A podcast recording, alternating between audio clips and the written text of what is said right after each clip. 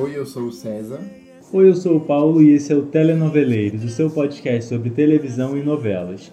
E no episódio de hoje nós iremos falar sobre uma das estreias mais aguardadas desse início de ano. Anunciada em outubro de 2020, com matéria especial no Fantástico, no, horário nobre da Globo, depois de ser rejeitada pela Globo e ver ela ser a maior novela fora dos seus domínios, depois de 32 anos, a emissora resolveu produzir Pantanal, de Benedito Rio Barbosa, que nessa nova versão vai ser adaptada pelo seu neto, Bruno Luperi, e dirigida nos, nos primeiros 40 capítulos pelo Rogério Gomes, o Papinha, e, e na segunda fase pelo Gustavo Fernandes. Como já foi dito, Pantanal estreia na Globo com esse atraso, mas chega em uma ótima hora para acender discussões sobre a preservação desse bioma e como a gente sempre diz aqui, a novela é sim objeto de conscientização e transformação social. A Globo espera com a novela boas expectativas em relação à exportação da trama, nesse contexto em que o mundo volta suas atenções ao Brasil para estancar queimadas desmatamento e a deterioração de seus santuários por predadores humanos.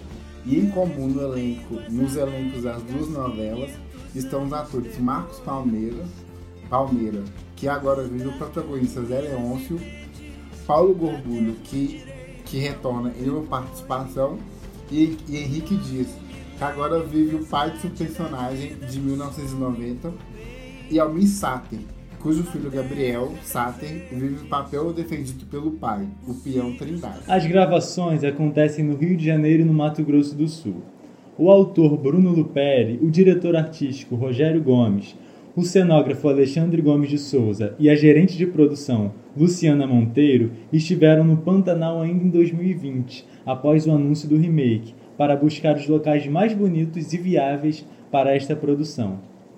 Uma visita à fazenda do cantor e ator Almir Sater, o peão Trindade da versão original da novela, como César disse, foi essencial para a definição dos locais de gravação. Sater comprara as terras no Pantanal em 91, logo após o término da novela na TV Manchete. Para o cenógrafo Alexandre Gomes de Souza, as fazendas que conheceram na ocasião, reuniam o pacote de cenários que precisavam para representar da melhor maneira as cenas da novela. Ele disse, aspas, quando viajamos ao Pantanal para, para a escolha das locações, não sabíamos exatamente o que esperar. Sabíamos, é claro, da exuberância e da riqueza da região, e era o que buscávamos. Ao chegarmos, visitamos algumas fazendas e conhecemos toda a região da Inhecolândia, ao nos depararmos com tudo aquilo, não havia dúvidas de que encontramos o local ideal, que não por coincidência foi o mesmo local onde as gravações da novela escrita por Benedito e dirigida por Jaime Monjardim aconteceram há mais de 30 anos. É um dos lugares mais bonitos do Pantanal, e com o empenho de toda a equipe, da produção e da direção, conseguimos viabilizar as gravações novamente agora, para esta nova versão.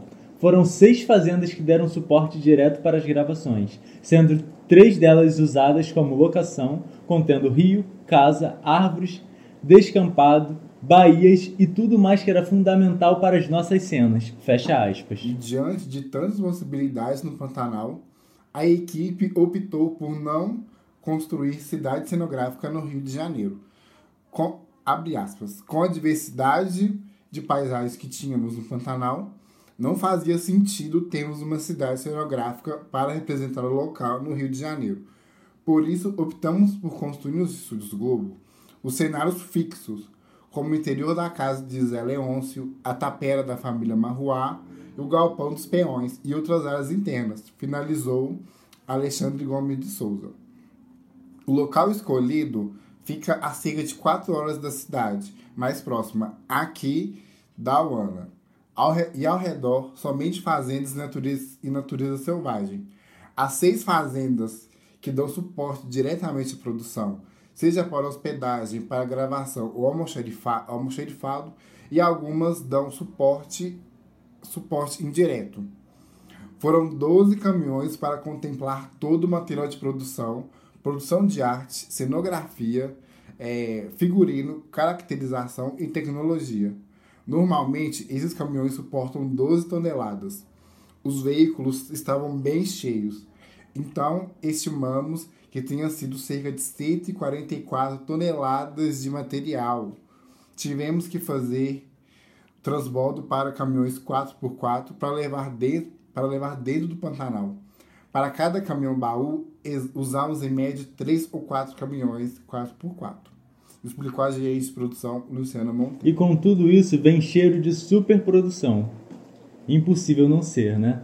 Já estamos ansiosos com a história que conta a saga da família Leôncio, quando Joventino, personagem de Irandir Santos, chega ao Pantanal do Mato Grosso acompanhado de seu filho José Fred Garcia, com 10 anos na época. Estabelecidos, deram início a uma criação de gado. Anos depois, ao retornar de uma viagem comitiva com peões, Zé Leôncio, Renato Góes, descobriu que Joventino havia desaparecido no Pantanal após sair sozinho para caçar bois no mato. Sem sucesso nas buscas pelo pai, Zé prometeu que traria um boi no laço todos os dias para a fazenda, só para ter a esperança de encontrar o pai. Assim, Zé Leão se tornou-se um dos principais criadores de gado do Pantanal. E passado algum tempo, Zé Leôncio, de viagem ao Rio de Janeiro para cobrar uma dívida, conheceu e se apaixonou pela fútil e mimada Madeline. Gente, eu amo esse nome, Madeline. Bruna Linsmeyer, jovem de família abastada. O pai dela, Antero Leopoldo Pacheco, viciado em jogo, estava à beira da falência. O casamento de Madeline e Zé Leôncio salvou a família da ruína. Porém, ela foi obrigada a mudar-se para o Pantanal. Moça de cidade grande, não adaptou-se ao mundo rural, à rude vida pantaneira e à rotina do peão do marido, de peão do marido. Durante uma das viagens de Zé Leôncio, em comitiva, Madeline tomou o rumo tomou o filho de poucos dias nos braços e voltou para o Rio de Janeiro. Zé Leôncio tentou em vão recuperar o menino, mas acabou concordando em deixá-lo com a mãe na cidade grande. Passou então a viver com a prostituta Filó, Letícia Salles, sua empregada, que já tinha um filho, Tadeu, Lucas Oliveira dos Santos. Zé reconhece Tadeu como seu afilhado, considerando seu filho. O legítimo jovem, Jesuíta Barbosa, que tinha o nome do avô Joventino, depois de adulto decide morar com o pai. Porém, o choque cultural é grande e os dois têm dificuldades para se entender, sentindo-se rejeitado pelo pai que acha que o filho é afeminado e ridicularizado pelos peões por causa de seu jeito de moço da cidade. Jove decide retornar ao Rio. Jove leva consigo Juma Marruá, Alanis Guilhem, moça criada como selvagem pela mãe, Maria Juliana Paz, até a morte dela, assassinada por vingança na disputa entre poceiros de terras e vítimas de grila grilagem. Tal como a mãe, comenta-se no Pantanal que Juma se transforma em onça pintada. Passando um tempo no Rio, onde o choque cultural agora é sofrido por Juma, jovem retorna ao Pantanal para não ter que se separar de sua, de sua amada. Dessa vez, ele está disposto a se adaptar ao estilo de vida local. Jovem começa a se acertar com o pai e com Juma e vai se transformando é um autêntico peão pantaneiro, surpreendendo a todos. No Pantanal vive também o Velho do Rio, interpretado pelo maravilhoso Osmar Prado, curandeiro idoso que cuida das pessoas atacadas por animais ou que se perdem na floresta. Comenta-se que ele se transforma em uma sucuri gigante, ou que é Joventino, o desaparecido pai de Zé Leôncio, Marcos Palmeira. Este, por sua vez, descobre a existência de um terceiro filho, na verdade, o primeiro dos três, Zé Lucas de Nada, Irandir Santos, fruto de sua primeira relação sexual com uma prostituta. O sobrenome de Nada é uma alusão ao fato de ele não ter tido um pai que lhe desse um sobrenome. Zé Leôncio reconhece como filho e ele passa a se chamar José Lucas Leôncio. E a história abriga ainda tramas paralelas, como a do vilão José Tenório, Murilo Benício, S2S2, o marido machista casado com Maria Bruaca, Isabel Teixeira e pai de Guta, que é a Júlia da Lávia, da Lavia.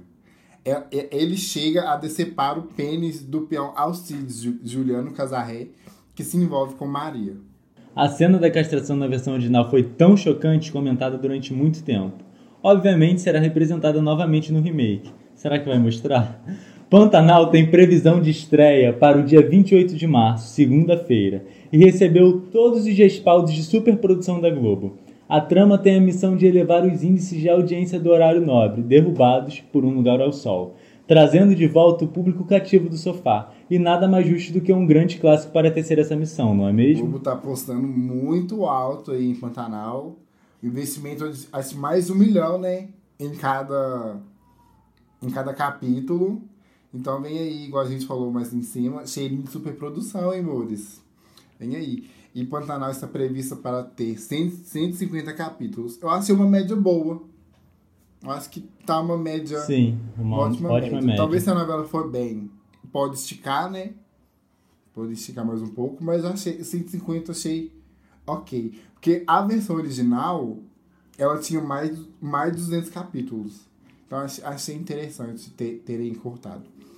Além da superprodução, o elenco foi meticulosamente escolhido. E dentro dos teasers que a gente viu, vale destacar a atuação da Juliana Paz, que já entregou tudo em poucos minutos exibidos na TV.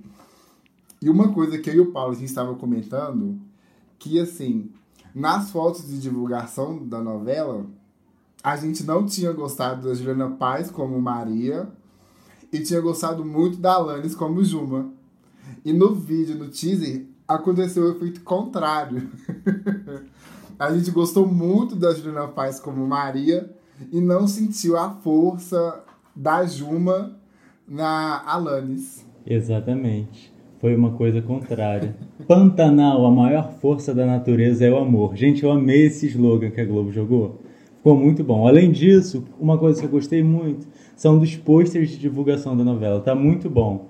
Toda é, toda parte gráfica da novela, todo o marketing que eles estão fazendo em cima, tá muito bom. Todo o visual, a, a, parte visual, a cenografia, tudo que foi exibido até agora tá muito bom. A única coisa que eu não comprei foi a é, o logotipo. Eu não gostei daquele logotipo, eu prefiro da versão original. Mas o resto não tem que falar, tá tudo muito bem feito e não adianta espernear HBO Max, não adianta espernear Silvio de Abreu, a superprodução tá vindo aí, não adianta ficar gritando na, na, nos bastidores, falando não, não vem, não vem, não vem, porque vem Silvio, desculpa, mas tá vindo aí Ricardo Addington e é, José Luiz Villamarim. Tenho que admitir que eles fizeram tudo, porque no início eu achava um erro Pantanal vir aí no horário nobre, achava que a ideia original do Silvio de trazer Pantanal para Globoplay era bem melhor, mas até agora tudo que está sendo mostrado é que vem uma superprodução que merece sim um horário nobre, merece sim um remake às 9 horas. E Pantanal vem com essa missão de recuperar a audiência. E as minhas apostas estão altas, que vai conseguir recuperar. Claro que não vai ser 50 pontos, gente, que a gente não está mais nessa época. Muita coisa mudou, o público mudou mas vem coisa boa por aí. Não percam a estreia deste clássico, que passou originalmente pela Manchete e foi reprisada pelo SBT. Agora estrela no horário nobre da Globo, da maior emissora da América Latina. É dia 28, segunda-feira. Não percam esse grande sucesso. Aí está muito pantaneira, amores. Não estão entendendo aqui. Divulgação fortíssima eu gosto muito, eu já falei em outros episódios, que eu gosto muito do Benedito, gosto muito das histórias. Eu achei muito legal esse remake, que vai mostrar, tipo, essa nova geração merece conhecer é, a história de Pantanal. Eu acho que é uma, e é uma história clássica. Acho que é uma história clássica e que atravessou gerações, tanto que até hoje, an antes mesmo desse remake, sempre que se fala de novelas em geral, se fala de Pantanal. Sempre que falam de novelas, mesmo fora da Rede Globo, assim, novelas super icônicas, novelas sucesso, se fala muito de Pantanal. Então é uma novela que tem uma memória afetiva muito grande com as pessoas. Então acho que foi, foi, uma, foi uma escolha acertada fazer, fazer esse remake. Vai ser muito interessante. A gente também tem que, tem que lembrar que já se passou 32, 32 anos da primeira versão. Então, obviamente, muita coisa mudou. Muita coisa nesse remake vai ser diferente do que foi em, em, nos anos 90. Então, as pessoas também vão ter que entender que o mundo evoluiu e o remake também vai evoluir. Mas pelos teasers, que tudo que foi mostrado, acho que não perdeu aquela essência de novela, de novela clássica do Benedito Rui Barbosa. Que ele, que ele tem essa coisa meio lúdica, né? O, o, o, Benedito tem essa, essa estética meio lúdica, meio, meio assim. Ele está muito ansioso, nós estamos muito pantaneiros aqui, entendeu? Já somos muito fãs de Maria Marroá. A gente deitou para Juliana Paz em março de 2022, entendeu? A gente não estava acreditando nisso, saiu a notícia que ninguém acreditava. Sim, as marroeiras vieram aí. Sim, as marroeiras estão. Gente, a gente tá muito pantaneira, amores. Vocês não estão entendendo. E Pantanal vem aí. E vai ser a novela do ano, tá? Desculpa. O Silvio de Abreu tá chorando ali no cantinho que a gente tá ouvindo. Eu tô ouvindo o choro dele daqui, ó. e é isso, gente. Espero que vocês tenham gostado desse podcast. Não se esqueça de ouvir em todos os agregadores de podcasts, tem todos. E assistam Pantanal, viu, gente? Assistam Pantanal. Assistam Pantanal, tá bom? E um beijo e até a próxima.